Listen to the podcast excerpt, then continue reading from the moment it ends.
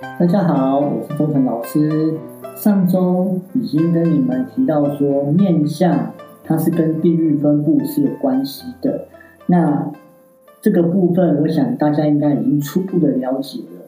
那我们也讲过嘛，风水的修改会对运势有大大的提升，而且同时也会改变面相。相由心生，改变风水就可以改变好的磁场，好的磁场会影响到好的面相。那风水到底是不是真的有用呢？其实这部分不用多说，大家应该也听过很多了。因为啊，坊间有太多教风水的老师了，大家都会一直说自己的风水学最好。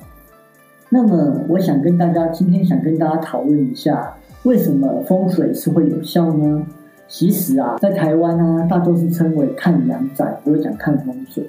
会讲看风水，通常是阴宅的简称，因为啊，风跟水是跟地脉结合，地脉的气又跟阴宅，就是跟我们的坟墓啦、棺木啦有直接的关联性。那这些东西都只是一个名词的简称而已。那为什么风水会有效呢？事实上，就是跟地理环境有关联。比如说，我想要种西瓜，但是呢，在北方的冬天是不可能的事。因为啊，长不出来。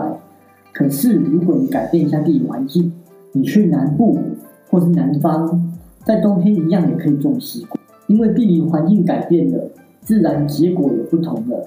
那就像是南极跟北极，还有赤道，南半球跟北半球磁场的影响也是会不一样的。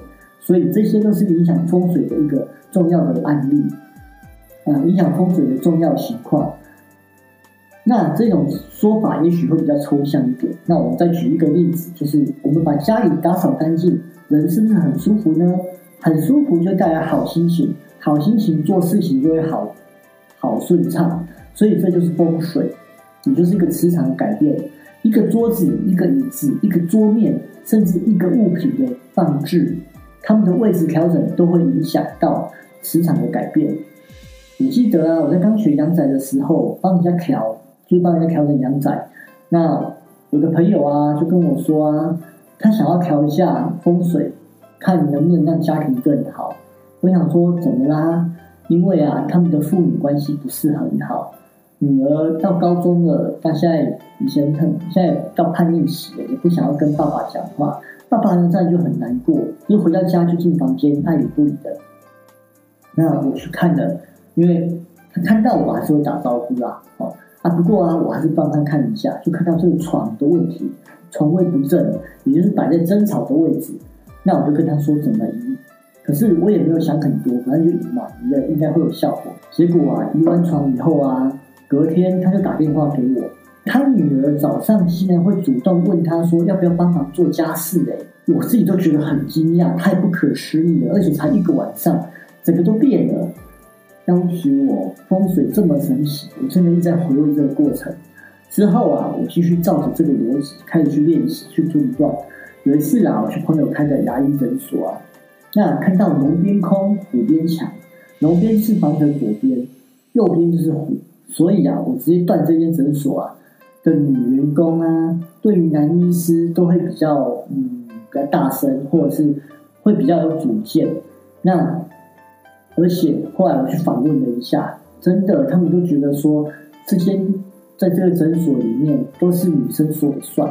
然后呢，他想怎么样就怎么样。然后呢，对医生，比如说对病人的安排啊，对什么的安排，都是由护士来掌控的。那也许，反正这是他们之间的一个合作默契吧。我看男生也没有说什么意思，在，但是我是觉得说这是很神奇，因为只是看外面就。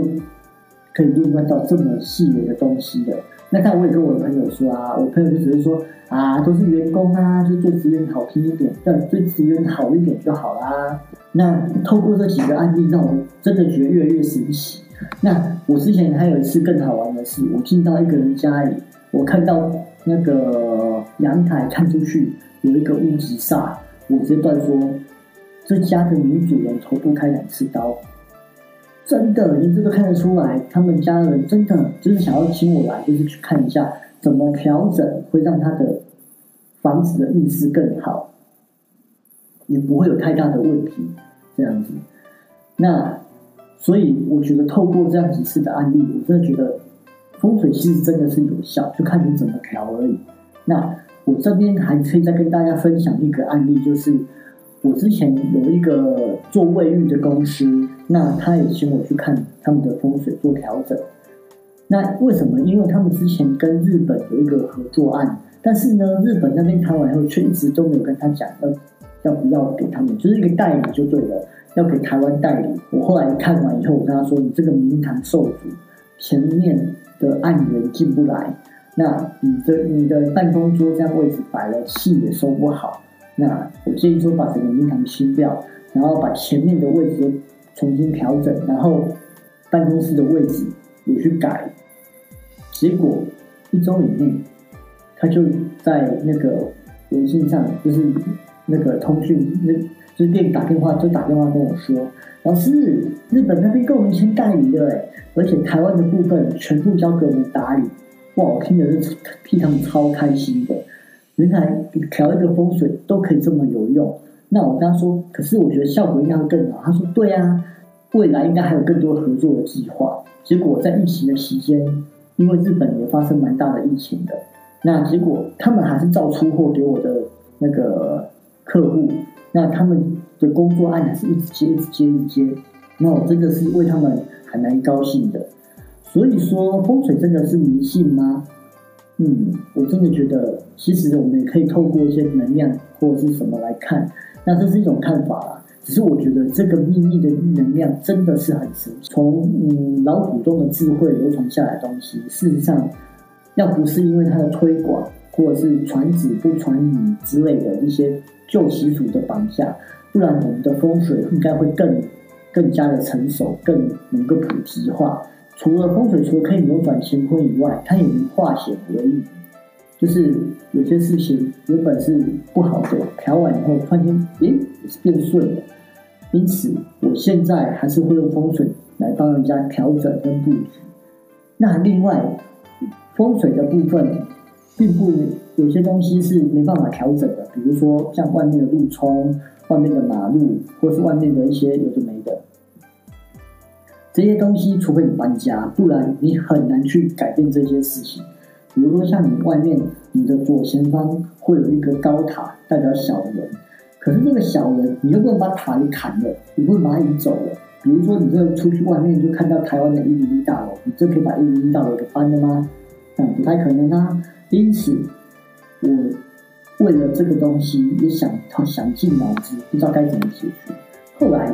我发现了，那奇门遁甲的布局一样可以达到这个效果，所以我现在已经把奇门跟风水做个相互应用、相辅相成。而我在奇门的布局也有蛮多的经验跟案例的。想知道我哪一些案例吗？可以到我的粉丝团跟我的网站的部落格文章去看哦。那下个礼拜我也会跟大家分享一下，我到底如何透过奇门来扭转时机的。那我们就下周见喽，拜拜。